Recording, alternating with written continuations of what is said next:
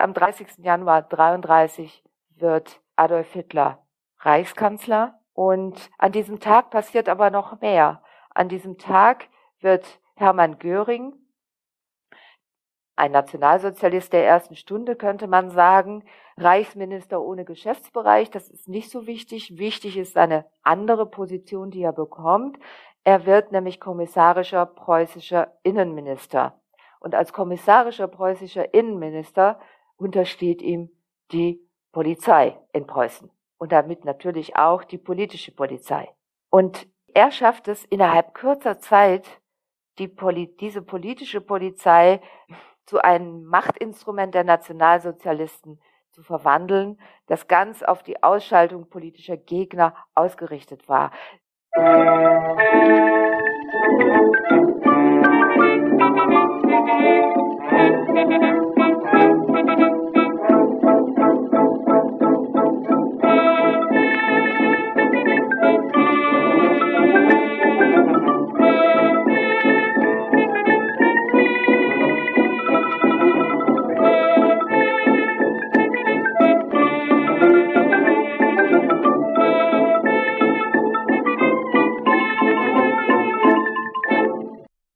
Dieser Folge von Geschichte Europas spreche ich mit Claudia Steuer von der Topographie des Terrors in Berlin über die Anfänge der Gestapo, also der geheimen Staatspolizei in der nationalsozialistischen Diktatur.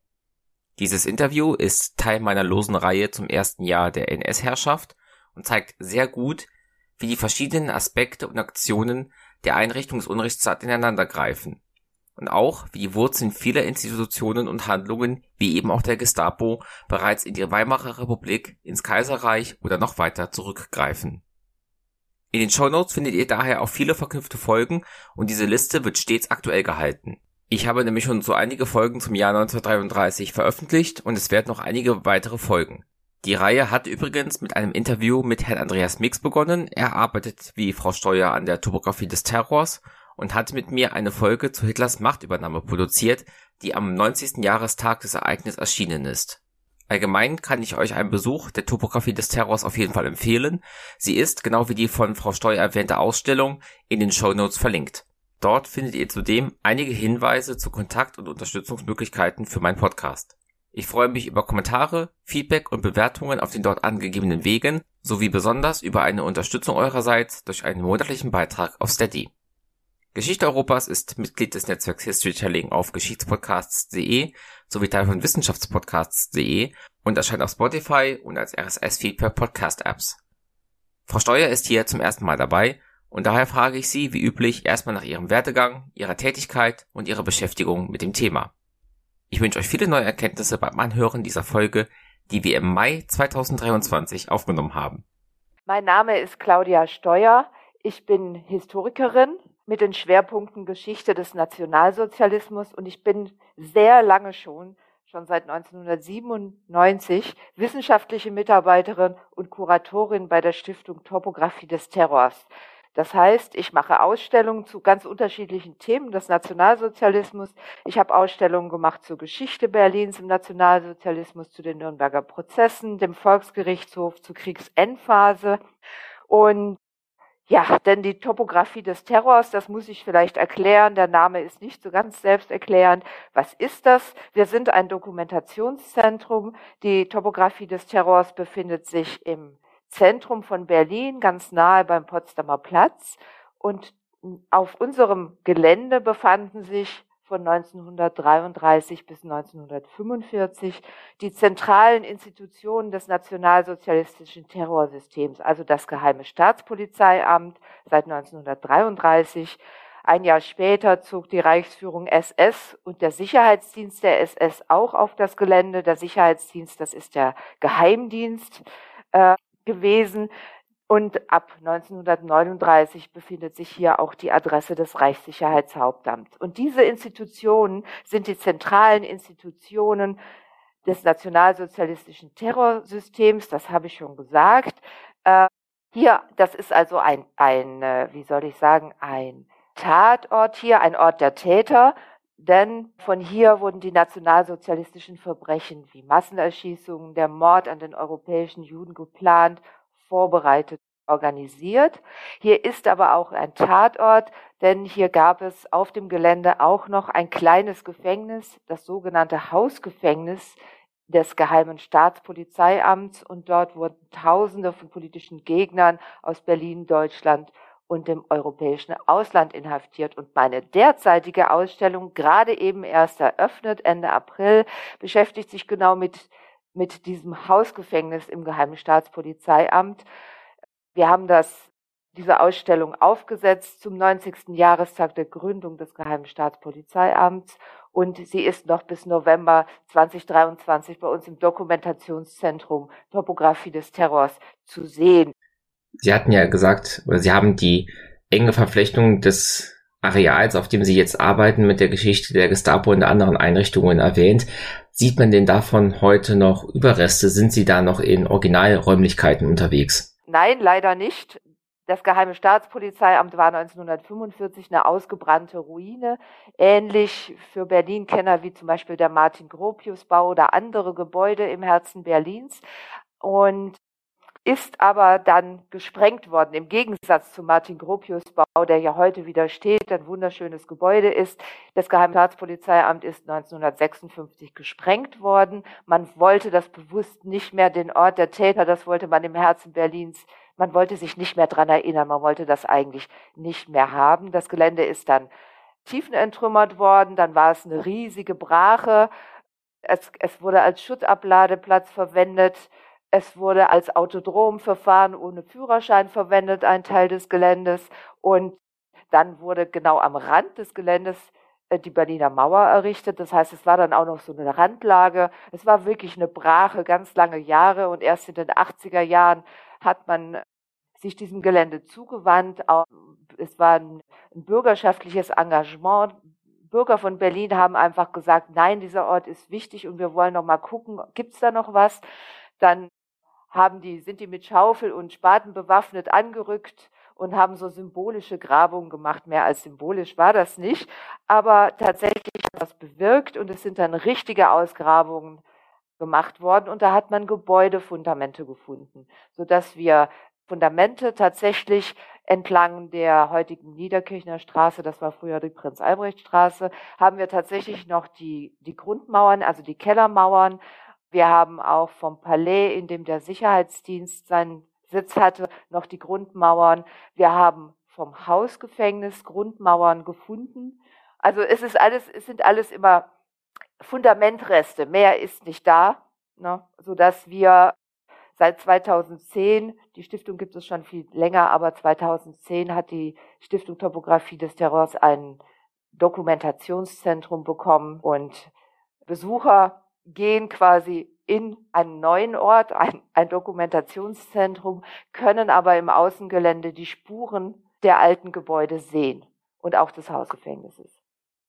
Die Gestapo war keine Gründung auf der grünen Wiese. Die Idee der politischen Polizei ist in Deutschland bzw. in deutschen Ländern schon älter. Ab wann kommt so etwas zum ersten Mal auf, dass es eine Polizei gibt, die mit diesem Aufgabengebiet betraut ist? Ja, Sie haben recht. Die geheime Staatspolizei ist überhaupt keine Schöpfung der Nationalsozialisten. Sie geht letztendlich aus der politischen Polizei Preußens hervor. Und man kann sogar sagen, dass ihre Wurzeln bis in die Zeit des Deutschen Kaiserreichs zurückreichen. Denn bereits im Kaiserreich hatte man die Notwendigkeit einer, einer Art von Staatsschutz erkannt. Seit Mitte des 19. Jahrhunderts gab es im Polizeipräsidium Berlin ein eigenes Büro für politische Angelegenheiten. Also, wenn Sie so wollen, eine preußische politische Polizei. Die wurde auch Geheimpolizei des Kaisers genannt. Die war anfangs, was waren die Aufgaben dieser Polizei? Die war anfangs für das Vereins- und Pressewesen zuständig, aber dann sind die Aufgaben beständig mehr geworden und sie wird mit der Bekämpfung staatsfeindlicher Aktivitäten betraut. Das heißt, sie soll die Gegner der Monarchie überwachen. Wer ist das im Kaiserreich? Das sind Sozialisten, Kommunisten, Anarchisten und gegen Ende des Kaiserreichs gehören auch die Sozialdemokraten zu den überwachten Gruppen, weil die Sozialdemokraten ja für eine Demokratie warben und der, für die Abschaffung des Kaiserreichs waren. Man muss auch sagen, dass die territoriale Zuständigkeit der Geheimpolizei ständig wuchs. Die war ursprünglich nur für Berlin zuständig. Dann nach 1878, da hatte es zwei Attentate auf Kaiser Wilhelm I. gegeben. Da wurde ihre Zuständigkeit für ganz Preußen ausgedehnt. Und ab 1899 war sie dann sogar reichsweit zuständig. Ähm, es ist also der erste Vorläufer. Dann mit der Gründung der Weimarer Republik, da, wie soll ich sagen, da wird diese Geheimpolizei des Kaiserreichs aufgelöst.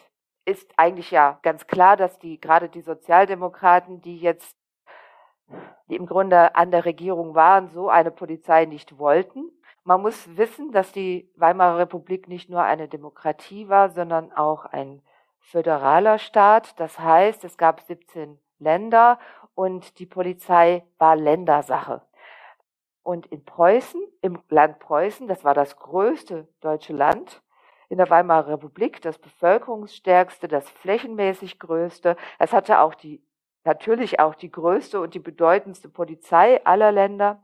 Und in Preußen wurde kurz nach Beginn der Weimarer Republik im Polizeipräsidium Berlin erneut eine politische Abteilung eingerichtet, weil nämlich auch die demokratischen Parteien erkannt hatten, dass man so eine Art Schutz des Staates vielleicht braucht, dass das vielleicht ganz sinnvoll ist. Und diese neue republikanische politische Polizei war für das ganze Land Preußen zuständig.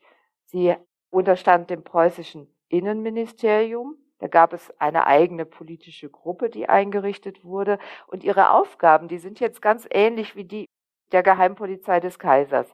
Sie soll das Pressewesen überwachen, das Vereinswesen, das Versammlungswesen, staatsfeindliche Bewegungen beobachten, bei Verstößen gegen das Republikschutzgesetz aktiv werden.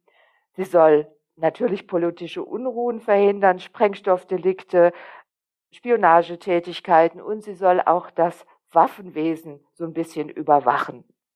Und auch diese neue republikanische politische Polizei bekommt im Lauf der Zeit immer mehr Kompetenzen.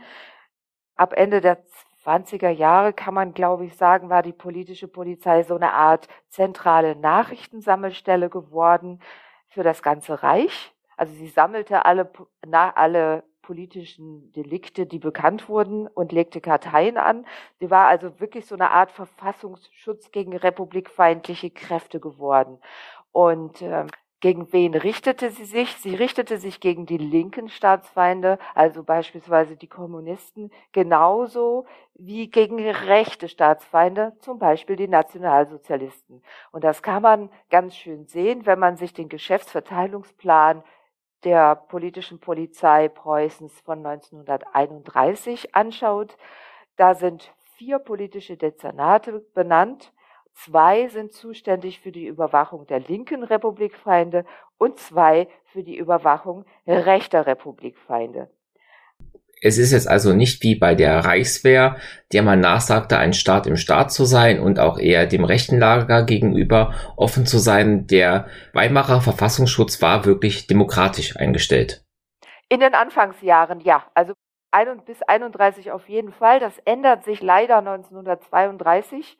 Da gab es ein Ereignis, was einen extremen Rechtsruck in der politischen Polizei äh, zur Folge hatte. Das war der sogenannte Preußenschlag vom 20. Juli 1932. Der hat das tatsächlich, ja, der hat tatsächlich Schluss gemacht mit einer demokratischen politischen Polizei, mit einem demokratischen Verfassungsschutz, der objektiv links und rechts gerichtete Feinde der Demokratie äh, bekämpft oder überwacht.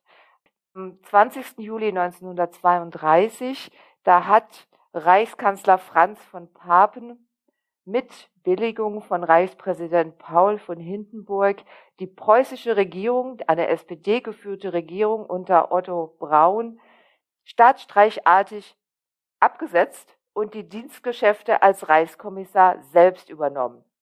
Das ist ein unglaublicher Akt, das muss man sich mal vergegenwärtigen. In einer Demokratie geht ein Reichskanzler her und setzt eine Landesregierung ab und sagt, ich mache das jetzt alles selber, ich bin jetzt selber der Staatschef. Damit hat Papen die, der Demokratie überhaupt keinen Dienst erwiesen und dem Föderalismus natürlich auch nicht. Das ist ein Verfassungsbruch, ist ein sehr radikaler Schritt und ja, man muss letztendlich sich genau angucken, was da eigentlich los ist und warum der das eigentlich macht. Es hatte im April 1932, also ein paar, drei, vier Monate vorher, Landtagswahlen in Preußen gegeben. Und bei diesen Landtagswahlen hatte die SPD geführte preußische Regierung unter Otto Braun ihre parlamentarische Mehrheit verloren. Und gewonnen hatte die NSDAP mit über 36 Prozent der Stimmen, war sie stärkste Partei geworden. Und die Kommunisten hatten auch 12, mehr als fast 13 Prozent der Stimmen bekommen. Das heißt, die beiden Republik, antidemokratischen, republikfeindlichen Parteien NSDAP und KPD hatten eigentlich die Mehrheit der Stimmen bekommen. Die hätten eine Regierung bilden können, aber die waren so miteinander verfeindet, dass das überhaupt gar nicht in Frage kam. Die SPD hatte gerade mal noch 21 Prozent der Stimmen und für SPD und Zentrum war es nicht möglich, eine Regierung zu bilden. Und die war auch nicht möglich. Sie wollten auch nicht mit der NSDAP zusammengehen und auch nicht mit den Kommunisten. Also wir hatten eine äh, zutiefst unsichere Lage, eine erhebliche Schwächung in Preußen. Was ist jetzt passiert? Die Geschäftsführer, die Regierung Otto Braun blieb einfach geschäftsführend im Amt, weil eben keine Regierungsbildung möglich war. Aber das Land an sich, die Regierung war geschwächt. Jetzt kommt hinzu, das ist der Komplex Preußen. Jetzt gehen wir auf die Reichsebene. Da hat, war auch etwas passiert. Da war Anfang Juni 1932, also sechs Wochen vor dem Preußenschlag, Franz von Papen von Hindenburg, vom Reichspräsident Hindenburg zum Reichskanzler ernannt worden. Also der war relativ neu im Amt und Franz von Papen ich würde mal sagen, war nicht wirklich ein Demokrat. Er strebte eigentlich einen Staatsumbau an. Er wollte weg von der Demokratie hin eher zurück zur Monarchie. Er stand einem Minderheitenkabinett vor und ähm, brauchte, er musste toleriert werden, um regieren zu können, oder er musste mit Notverordnungen des Reichspräsidenten arbeiten. Das waren die Möglichkeiten, die er hatte und er wollte gerne, er strebte eine Tolerierung seiner Regierung durch die Nationalsozialisten an. Die stellten aber zwei Bedingungen. Sie wollten erstens, dass das Verbot, das reichsweite Verbot der SA und der SS aufgehoben wurde. SA und SS, das waren die Parteigliederungen der NSDAP, man könnte auch sagen paramilitärische Kampfverbände oder noch platter Schlägertruppen. Also das Verbot von SA und SS sollte aufgehoben werden. Das war eine Bedingung. Die zweite Bedingung war, Hitler wollte Neuwahlen, Reichstagswahlen. Und auch diese Bedingung erfüllte Papen. Er hob das SA- und SS-Verbot auf und er setzte für den 31. Juli 1932 Reichstagswahlen an. Und was passierte jetzt? Nach der Aufhebung des SA- und SS-Verbots kam es in ganz Deutschland zu einer Welle von politischer Gewalt. Die Nationalsozialisten und die Kommunisten lieferten sich blutige Schla Straßenschlachten. Das kann man sich gar nicht vorstellen. Und diese Straßenkämpfe, die steigerten sich, je näher der, die Reichstagswahl rückte. Dass die Reichstagswahl von 1932, vom Juli 1932, eine der brutalsten in der Geschichte der Weimarer Republik war. Es herrschten wirklich bürgerkriegsartige Zustände in ganz Deutschland und natürlich auch in Preußen. Und in dieser Situation passiert jetzt, wir gehen zurück nach Preußen, passiert jetzt in Preußen etwas, nämlich der Staatssekretär Wilhelm Abeck, der war Staatssekretär im preußischen Innenministerium, trifft sich, ohne das vorher mit seinem Vorgesetzten, dem preußischen Innenminister, abzusprechen, mit Politikern, führenden Politikern der KPD. Warum? Abeck wollte zwei Dinge besprechen. Er wollte ausloten, ob die Kommunisten ihre Straßenkämpfe in Preußen einstellen würden und zu welchen Bedingungen, weil es sollte Ruhe herrschen in Preußen.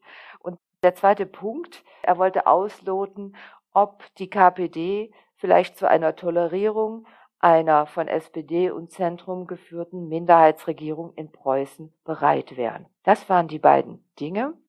Er nahm zu diesem Treffen einen Beamten der politischen Polizei mit. Jetzt wird's spannend. Und zwar einen Beamten im, im preußischen Innenministerium, der mit der Bekämpfung der kommunistischen Bewegung betraut war. Und das war Rudolf Diels. Rudolf Diels wird dann später, das nehme ich jetzt vorweg, der Chef, des, der erste Chef des Geheimen Staatspolizeiamts.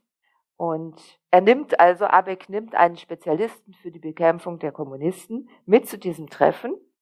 Und das Gespräch verläuft jetzt relativ ergebnisoffen. Das ist auch gar nicht so wichtig. Wichtig ist, was Diels tut. Nach dem Gespräch informiert Rudolf Diels unter Umgehung aller Dienstwege direkt Reichskanzler Franz von Papen über dieses Treffen. Und er gibt ihm, er liefert Papen falsche Informationen. Er behauptet nämlich, dass Abeck mit den Kommunisten paktiere. Und damit liefert er Franz von Papen einen willkommenen Vorwand für ein Einschreiten in Preußen.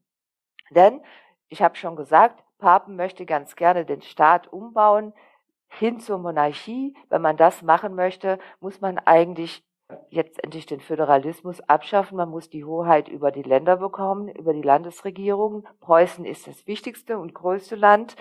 Und das hat, man braucht auch die, äh, den Zugriff auf die Polizei. Und auch das die Polizei ist die größte, die preußische, und auch das war ein Ziel von Papen. Das heißt, Diels liefert Papen jetzt tatsächlich so eine Steilvorlage mit diesen Falschinformationen.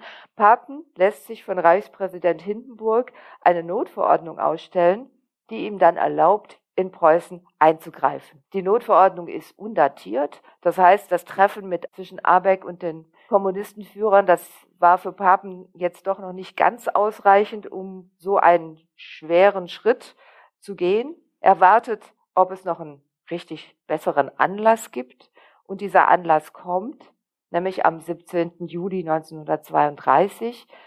Da lieferten sich Kommunisten und Nationalsozialisten in Altona eine blutige Straßenschlacht. Da sind an diesem Tag 18 Menschen gestorben und mehrere hundert verletzt worden.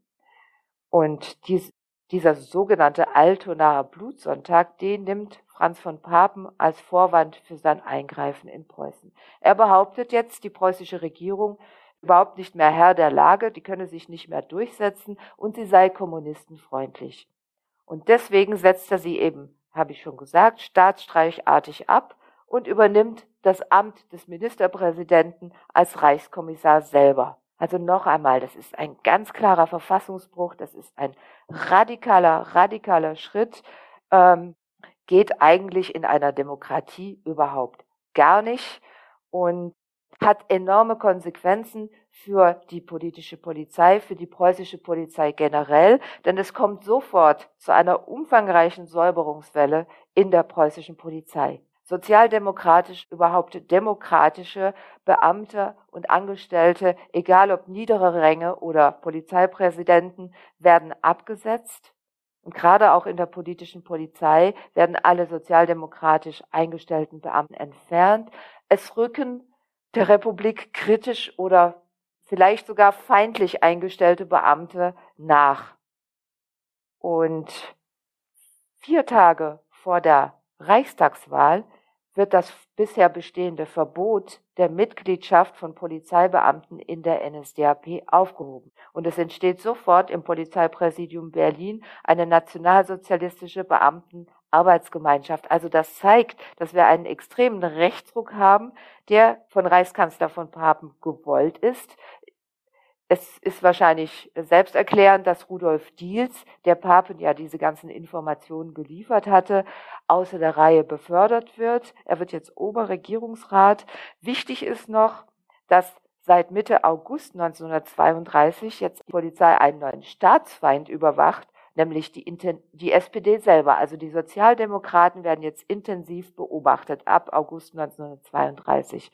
Auch das, das ist auch das ist ja eigentlich undenkbar. Das ist die Regierungspartei, das ist eine demokratische, republikanische Partei. Die wichtigste noch dazu, die wird jetzt als staatsfeindliche Bewegung überwacht. Und das auch noch von, ja, von, von bisher republikanischen Staatsschützern. Also es ist sehr, sehr erstaunlich, dass das irgendwie alles so funktioniert hat. Und man kann, wenn man jetzt, wir haben vorher den Geschäftsverteilungsplan von, über den Geschäftsverteilungsplan von 1931 gesprochen. Wenn wir uns jetzt den Geschäftsverteilungsplan von 1932, also nach dem Preußenschlag anschauen, dann äh, macht sich dieser, dieser Rechtsruck dort auch deutlich bemerkbar. Denn es gibt jetzt vier Dezernate für die Bekämpfung des Linksradikalismus und nur noch eines für die Bekämpfung des Rechtsradikalismus und die Beobachtung der NSDAP. Also das ist schon, ja, eine unglaubliche Umstrukturierung. Der demokratische Verfassungsschutz ist im Grunde am Ende. Es ist jetzt ein, wie soll ich sagen, es ist ja ein auf antidemokratische Zustände ausgerichtet, eine auf antidemokratische Zustände ausgerichtete politische Polizei geworden, die im Grunde den Nationalsozialisten jetzt schon, also schon bevor sie die Macht überhaupt übernommen haben, in die Hände arbeitet. Also das ist wirklich dieser Preußenschlag, es ist eine Weichenstellung, nicht nur für die Polizei, sondern auch für die Weimarer Demokratie und den Rechtsstaat an sich. Ne, es weg von der Weimarer Republik und dem demokratischen Rechtsstaat hin zur totalitären Diktatur. So kann man das im Grunde zusammenfassen. Und das war zumindest den Nationalsozialisten auch absolut bewusst. Also nach im Mai 1933, also fünf Monate nach der Machtübernahme, spricht Hermann Göring im preußischen Landtag und dankt im Namen der Hitler-Regierung Papen für diese Befreiungstat, wie er es nennt. Und noch 1942 hat Hitler selbst Papen gelobt und hat gesagt, der erste Anstoß, der kam von Papen. Der hat den Einbruch in die heilige Verfassung vollzogen. Dieses Ereignis ist wirklich zentral für das Ende des demokratischen Verfassungsschutzes und eine einseitig ausgerichtete Arbeit der politischen Polizei in Preußen. Sie haben eben gesagt, so spielt diese Institution den Nationalsozialisten in die Hand, bevor sie die Macht übernehmen. Ein halbes Jahr später, Ende Januar 33, wird Hitler Reichskanzler. Wie wird jetzt aus der preußischen politischen Polizei der Weimarer Republik die Gestapo des, des NS-Staats? Das passiert sehr zügig, innerhalb von vier Wochen oder ja, kann man eigentlich sagen, ist, na, ist die Gestapo auf den Weg gebracht. Gegründet wird sie ja dann erst im April. Ähm, ja, Sie haben recht, am 30. Januar 33 wird Adolf Hitler Reichskanzler. Und an diesem Tag passiert aber noch mehr. An diesem Tag wird Hermann Göring, ein Nationalsozialist der ersten Stunde, könnte man sagen, Reichsminister ohne Geschäftsbereich. Das ist nicht so wichtig. Wichtig ist eine andere Position, die er bekommt. Er wird nämlich kommissarischer preußischer Innenminister. Und als kommissarischer preußischer Innenminister untersteht ihm die Polizei in Preußen und damit natürlich auch die politische Polizei. Und er schafft es innerhalb kurzer Zeit, die Poli diese politische Polizei zu einem Machtinstrument der Nationalsozialisten zu verwandeln, das ganz auf die Ausschaltung politischer Gegner ausgerichtet war. Denn Göring wird schon am 30. Januar 1933 aktiv. Er beauftragt noch an diesem Tag den NSDAP-Abgeordneten im preußischen Landtag, Kurt Dalüge, auch ein, National, ein früher Nationalsozialist, mit der politischen Überprüfung aller Polizeibeamten in Preußen. Das heißt, wir haben jetzt eine zweite Säuberungswelle. Die erste große Säuberungswelle kam mit dem Preußenschlag oder nach dem Preußenschlag. Und jetzt nach der Machtübernahme der Nationalsozialisten gibt es eine neue Säuberungswelle. Und jetzt im Unterschied zum Preußenschlag, da kamen zwar eher antidemokratische Beamte in die Polizei, aber es waren in der Regel noch Polizeibeamte. Jetzt sind die neuen Beamten oft keine Fachleute mehr, sondern das sind den Nationalsozialisten ergebene Leute, vielfach Leute aus der SA, also SA und SS-Mitglieder. Und da Lüge macht seine Arbeit ziemlich effizient. Bis Ende 1933 sind mehr als 1500 Polizeibeamte entlassen worden. Ich glaube, mehr als 2500 sind neu eingestellt worden. Also da sieht man schon, es gibt hier nochmal einen Wechsel innerhalb der Polizei. Auch spannend, passiert ebenfalls noch am 30. Januar 1933. Da ruft Göring Rudolf Diels zu sich. Wir kennen den schon, der hatte beim Preußenschlag eine wichtige Rolle gespielt und erteilt ihm den Auftrag zur Erfassung aller kommunistischen Funktionäre und Unruhestifter. Am 30. Januar, ne, das müssen wir, also am Tag der Machtübernahme passiert das. Und sagt jetzt schon, die sollen bei einer, bei Gelegenheit in einer Großaktion festgenommen werden. Und Rudolf Diels gründete daraufhin im Polizeipräsidium Berlin eine von ihm geleitete Sonderabteilung der politischen Polizei zur Bekämpfung des Kommunismus. Und das ist jetzt ganz spannend. Diels, der ja eigentlich im preußischen Innenministerium für die Bekämpfung der Kommunisten zuständig ist, schafft jetzt im Polizeipräsidium Berlin, also in der untergeordneten Dienststelle, eine Abteilung, die genauso heißt, nämlich auch Bekämpfung des Kommunismus, die er auch noch selber leitet. Das heißt, er hat jetzt eine Doppelfunktion.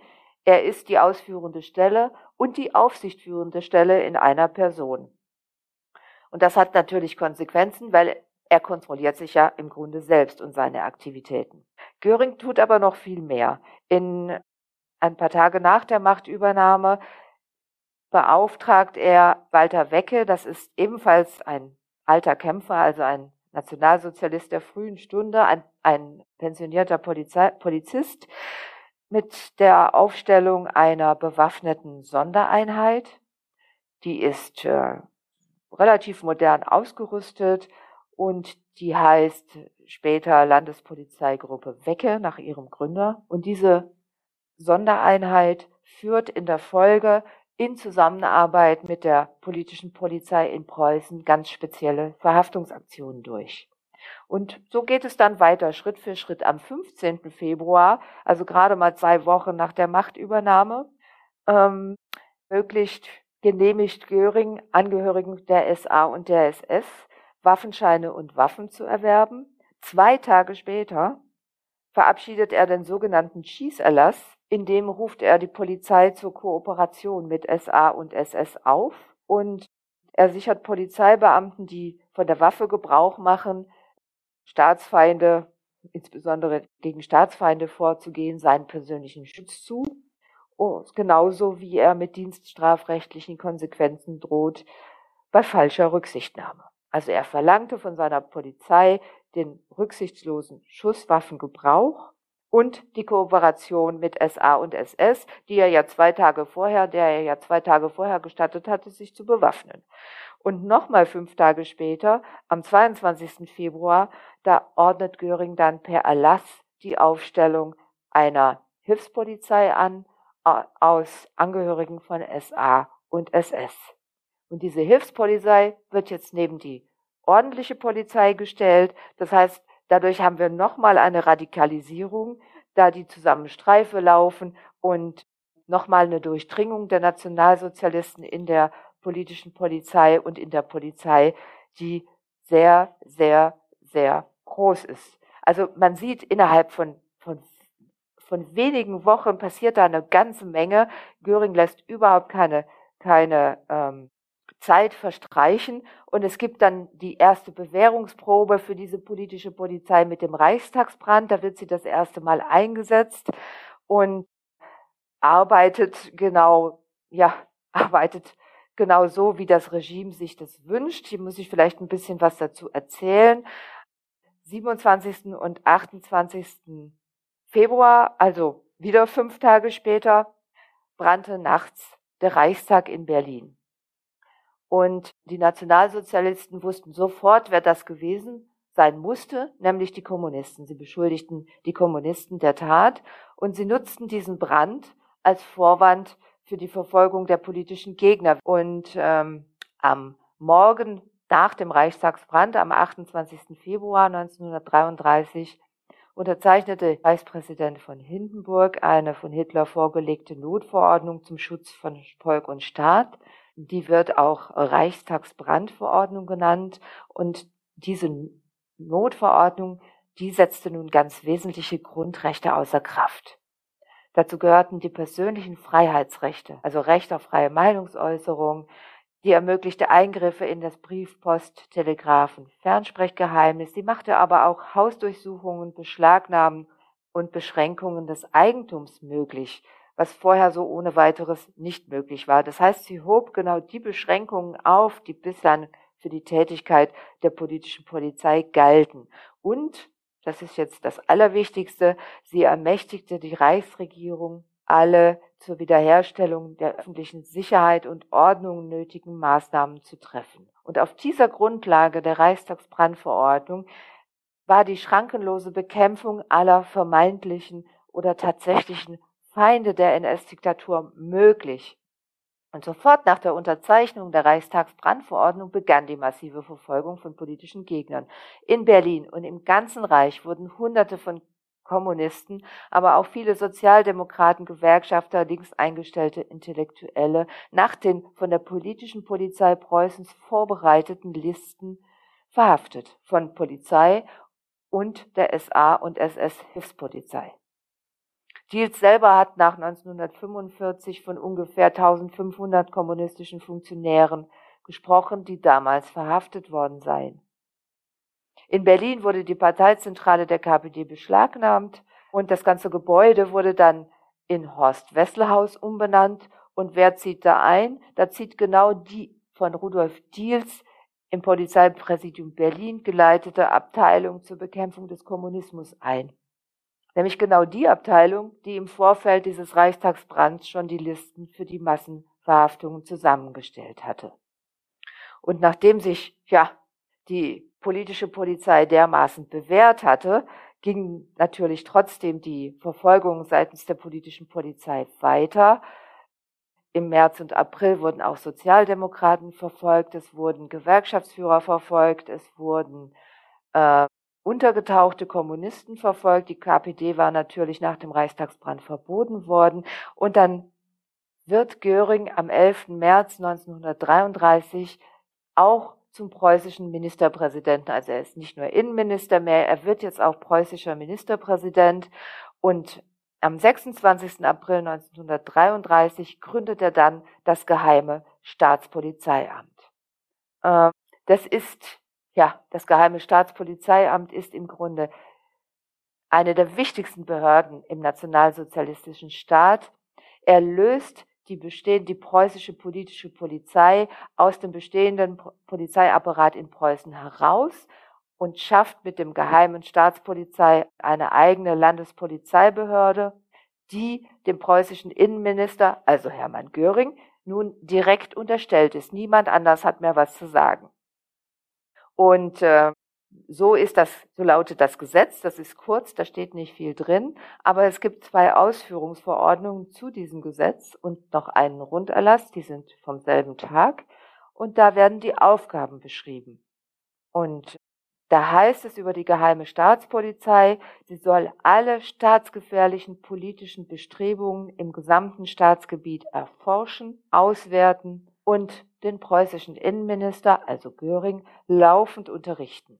Und das ist ein ganz spannender Satz, weil wenn man den auseinander nimmt, dann bekommt die Gestapo quasi die Macht zu definieren, wer Staats- oder Volksfeind ist.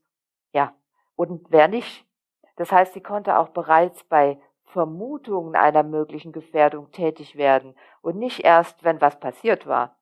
Und die Zuständigkeit des Geheimen Staatspolizeiamts erstreckte sich jetzt auf ganz Preußen. Das war vorher, also, ne? Und in jedem Regierungsbezirk Preußens wurden Außenstellen des Geheimen Staatspolizeiamts eingerichtet, die sogenannten Staatspolizeistellen oder Staatspolizeileitstellen. Das heißt, es entsteht ein Fläch, also ein Netz. Preußen wird mit einem Netz von Stapostellen überzogen, die alle dem Geheimen Staatspolizeiamt im Grunde äh, zuarbeiten.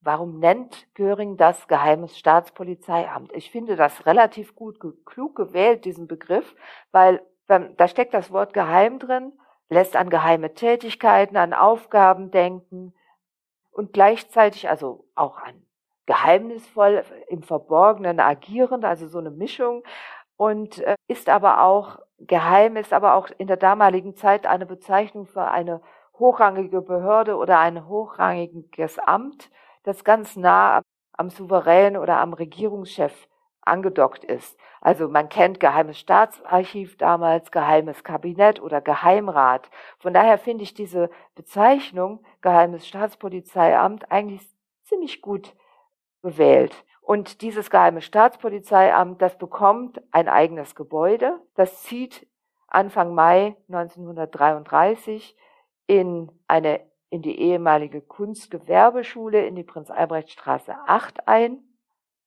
ist quasi das auf dem Gelände des heutigen, der heutigen Topografie des Terrors. Und die neue Behörde ist relativ klein am Anfang, hat nur 41 Beamte, wenn man die Außendienstmitarbeiter nicht mitzählt. Leiter dieses geheimen Staatspolizeiamts wird, wen wundert's, also Rudolf Diels. damit haben wir die geheime Staatspolizei gegründet, haben definiert, was ihr Aufgabenbereich ist und in der Folge wird sie massiv eingesetzt und spielt eine ganz zentrale Rolle bei der Machtsicherung. Hat sie schon beim Reichstagsbrand gespielt, wird es aber jetzt auch spielen im weiteren Verlauf bei der Auflösung der Gewerkschaften. Sie hilft bei der Ausschaltung der politischen Gegner und natürlich damit auch bei der Festigung der Diktatur. Sie verfolgt Kommunisten, Sozialdemokraten, Mitglieder anderer Parteien. Es gibt in Berlin Razzien auf das Zeitungsviertel, also auch Pressevertreter werden verfolgt, wenn die nicht so berichten, wie sich das Regime das vorstellt. Intellektuelle, wenn sie links eingestellt sind, werden ebenso Opfer wie ehemalige Politiker. Gegen die Gewerkschaften geht die geheime Staatspolizei vor, gegen Gewerkschaftsführer, die werden inhaftiert. Also es ist ein ganz breites Spektrum von Gegnern in der Frühphase im Jahr 33, 34, gegen das die also 34 gegen 33, 34 gegen das die geheime Staatspolizei vorgeht. Und man muss auch wissen, dass im geheimen Staatspolizeiamt Karteien angelegt wurden, und zwar mehrere Karteien von, vermeintlichen oder tatsächlichen Regimegegnern.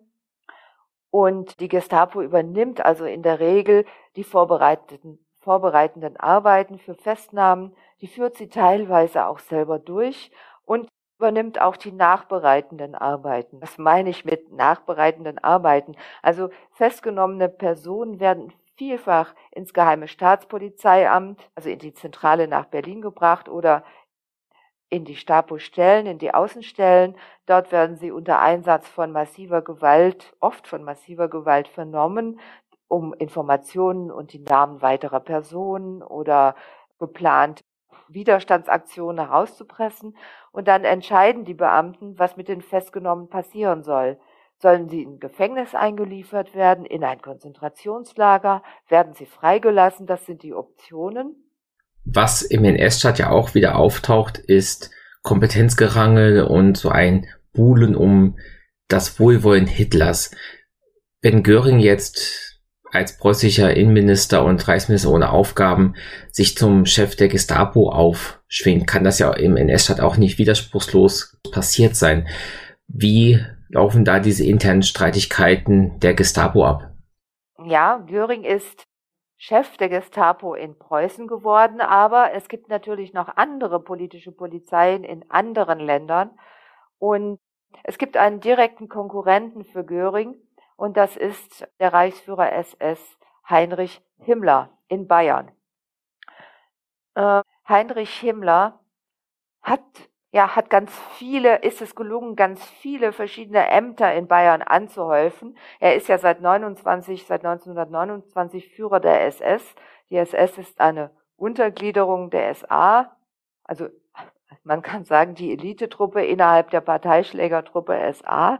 In, und in Bayern ist es Himmler gelungen, an die Spitze der politischen Polizei zu gelangen. Er nennt sich politischer Polizeikommandeur, das ist sein Titel. Und gleichzeitig, also wir sprechen von Ämterhäufung, ähnlich wie bei Göring, ist er auch noch Kommandeur der Hilfspolizei. Das heißt, er setzt die SS ein, um polizeiliche Aufgaben oder pseudopolizeiliche Aufgaben zu erledigen und dann ist Himmler auch noch politischer Referent im bayerischen Innenministerium, also wieder seine eigene Aufsichtsbehörde. Das ist ein ähnliches Modell, wie es Diels unter Göring hat, nur ist es bei Himmler sehr viel ausgefeilter, weil er eben Führer der SS ist und weil ihm auch das Konzentrationslager Dachau untersteht. Und ähm, das heißt, da gibt es von vornherein eine ganz große Interaktion zwischen der politischen Polizei und der SS, was vor allem auch die, die Festnahme von Menschen und ihre, ich sage jetzt mal in Anführungszeichen, Aufbewahrung, ihre Inhaftierung in, in äh, Gefängnissen und Lagern angeht. Denn die Bewachung von Dachau liegt in den Händen der SS, also des Konzentrationslagers Dachau, und die Einweisungen veranlasste die bayerische politische Polizei. Also dieses Konzept der Bekämpfung von Gegnern, das auf der Polizei, politischen Polizei einerseits fußt und auf der SS auf der anderen Seite und diese Kooperation untereinander, das war ein Konzept, was Hitler durchaus befürwortete. Und so war es, hatte er wahrscheinlich, das wissen wir nicht so genau, Himmler bestärkt darin, mit den anderen Landesregierungen in Verbindung zu treten und zu versuchen, die politischen Polizeien zu übernehmen in den anderen Ländern. Und das war ihm zum großen Teil auch gelungen. Bis Februar 1934 hatte Himmler die politischen Polizeien in fast allen Ländern übernommen, außer in Schaumburg-Lippe. Das war ein ganz kleines Land. Und die politische Polizei im größten Land, nämlich die politische Polizei in Preußen, die Gestapo. Das hatte er noch nicht geschafft. Jetzt trafen sich im April 34 Göring und Himmler zu Gesprächen und das endete damit, dass Göring am 20. April 1934 Heinrich Himmler zum Inspekteur der Geheimen Staatspolizei ernannte. Rudolf Diels wurde von seinem Posten abgezogen. Er wurde Regierungspräsident in Köln und Himmler übernimmt. Also es war Himmler gelungen, im Grunde die Gestapo zu übernehmen, aber man muss sehen, dass sein Vorgesetzter im Grunde immer noch Göring war. Denn als preußischer Ministerpräsident blieb Göring rein rechtlich oberster Chef der Geheimen Staatspolizei. Das in der Praxis hat Himmler ganz schnell an Göring vorbei agiert. Er hat ihm einfach die nicht, nicht oft berichtet oder gar nicht und damit war das ausgehebelt. Himmler bringt nun, der kommt nicht allein von Bayern nach Berlin, der bringt den Leiter seines Sicherheitsdienstes mit, des Geheimdienstes, Reinhard Heydrich und weitere Mitarbeiter.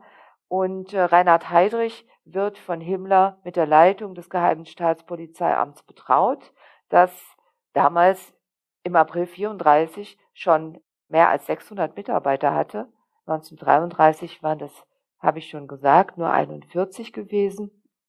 Und ein halbes Jahr später, am 20. November 1934, gibt Göring dann alle Kompetenzen an Himmler ab.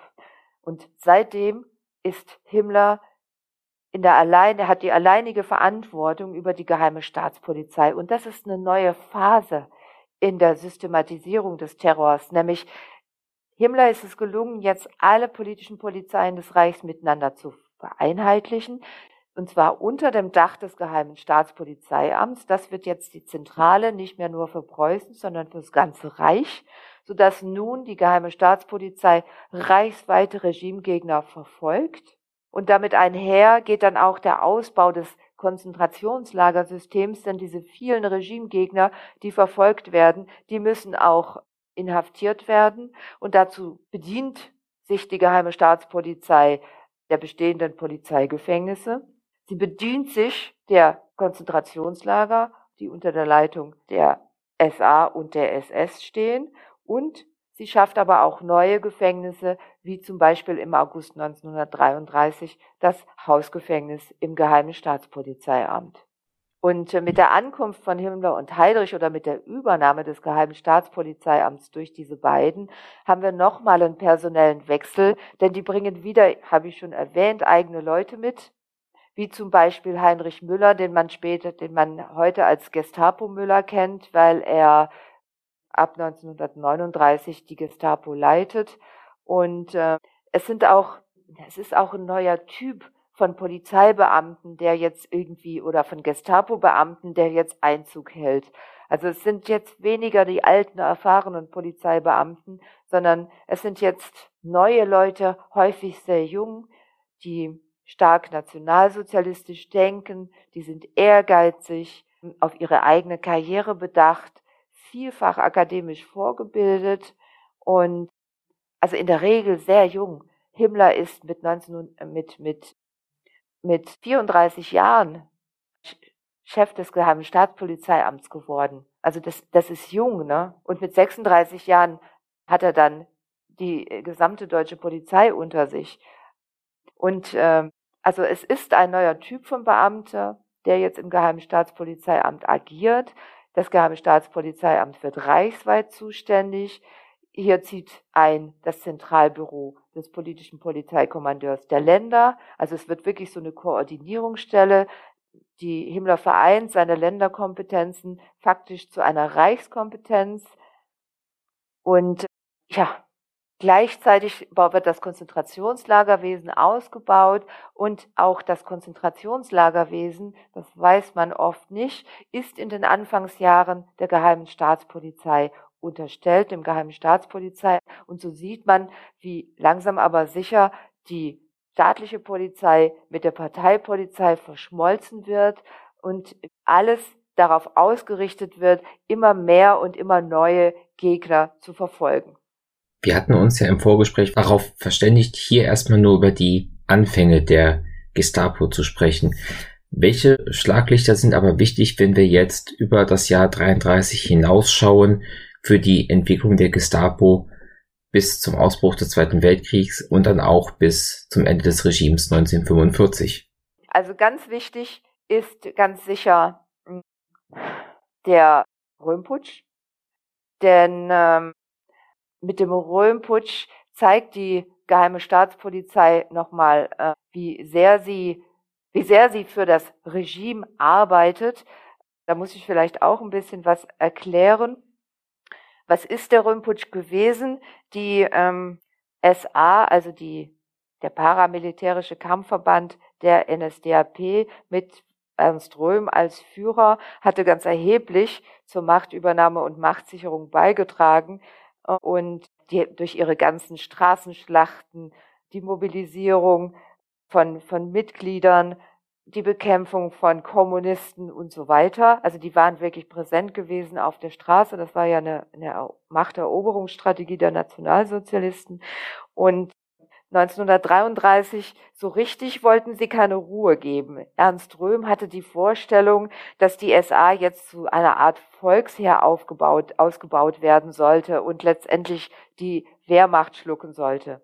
Und damit, das, das war was, was Hitler überhaupt nicht wollte. Die hatten mehr als vier Millionen Mitglieder und wäre eine absolute Konkurrenz zur Reichswehr geworden und Hitler benötigte die Reichswehr erstens für seine Expansionspläne. Ohne gut ausgebildete Soldaten kann man keinen Krieg führen und er brauchte aber auch ihre Zustimmung, denn er plant nach dem Tod von Reichspräsident von Hindenburg das Amt des Reichspräsidenten und des Reichskanzlers miteinander zu vereinen. Also der hatte, Hitler hatte überhaupt kein Interesse an einem Volksheer der SA. Und äh, Deswegen hatte schon Anfang 1934 Rudolf Diels von Göring den Auftrag erhalten, belastendes Material gegen die SA zu sammeln. Also das heißt schon, der Röhmputsch war im, am 30. Juni und 1. Juli 1934, also schon Monate vorher bekommt die Geheime Staatspolizei die Aufgabe, hier tätig zu werden, zu sammeln und tatsächlich wird unter dem Vorwand, die SA plane einen Umsturz, die gesamte SA-Führung in der Nacht vom 30. Juni zum 1. Juli 1934 ausgeschaltet. Ernst Röhm und die weitere hohe Funktionäre der SA werden festgenommen und ermordet. Natürlich nutzt das Regime, nutzt die Gestapo diese Aktion auch noch zur Festnahme weiterer unliebsamer Personen und auch zur Ermordung. Da werden zum Beispiel so angebliche Regimefeinde wie der ehemalige Reichskanzler Kurt von Schleicher festgenommen. Ähm, Diese Säuberungswelle wird von, im Grunde von Kommandos der SS mit der Unterstützung der Gestapo und der Reichswehr durchgeführt. Die Listen dafür hatte die Gestapo auf, also das Geheime Staatspolizeiamt geliefert. Und im Geheimen Staatspolizeiamt gab es ein eigenes Sonderdezernat, das wurde extra dafür geschaffen, für diesen Röhmputsch, das die Vorbereitung der Aktion durchführte, die Listen zusammenstellte und natürlich dann auch die notwendige Verschleierungs- und Abwicklungsarbeiten leistete. Und das zum Beispiel, das ist etwas, diese Einsetzung einer Sonder, Sonder, von Sonderkommissionen, das durch, wird sich durchziehen bis zum Kriegsende immer wieder, werden bei wichtigen polizeilich-politischen Ereignissen im Geheimen Staatspolizeiamt Sonderkommissionen eingesetzt. Also zum Beispiel die Sonderkommission, die heißt Bürgerbräukeller nach dem Attentat von Georg Elser auf Hitler vom November 1939 oder 1942. Da setzt die Gestapo die Sonderkommission Rote Kapelle ein, um dieses Widerstandsnetzwerk auszuheben und aufzuheben und aus, zu, festzunehmen. Und eine weitere Sonderkommission, es gibt noch viele mehr, könnte man benennen, nach dem Attentat auf Hitler vom 20. Juli 1944. Auch da wird eine große Sonderkommission eingerichtet, um die, um den Widerstand, die Widerstandskämpfer, um die, die, zu festzunehmen und sie werden ja auch zum, zum groß, zu einem großen Teil ermordet oder umgebracht, vor Gericht gestellt und ermordet. Aber dieser Röhmputsch ist enorm wichtig, weil da nochmal klar wird, dass das Geheime Staatspolizeiamt gegen jede Art von Feinden mittelt. Dies können auch die Feinde aus den eigenen Reihen sein. Wenn der wenn es gefordert wird. Und ähm, die Geheime Staatspolizei ist und bleibt bis 1945 das ganz zentrale, die zentrale Behörde zur Bekämpfung von Staats- und Volksfeinden. Die Geheime Staatspolizei wird äh, 1939 mit dem Sicherheitsdienst und der Kriminalpolizei zusammengelegt zum Reichssicherheitshauptamt, das auch wieder unter Himmler dem Reichsführer SS Himmler untersteht und von Reinhard Heydrich geleitet wird. Und damit haben wir nun wirklich die große, große, große Verfolgungsbehörde geschaffen, die alles, wenn es um Staatsfeinde geht, in der Hand hat, sowohl um die inneren Staatsfeinde als auch um die äußeren Staatsfeinde. Also wir, wir reden, die, das Reichssicherheitshauptamt wird zuständig im ganzen besetzten Europa und ist für die Bekämpfung von Regimegegnern zuständig im Innern wie auch in den besetzten Gebieten,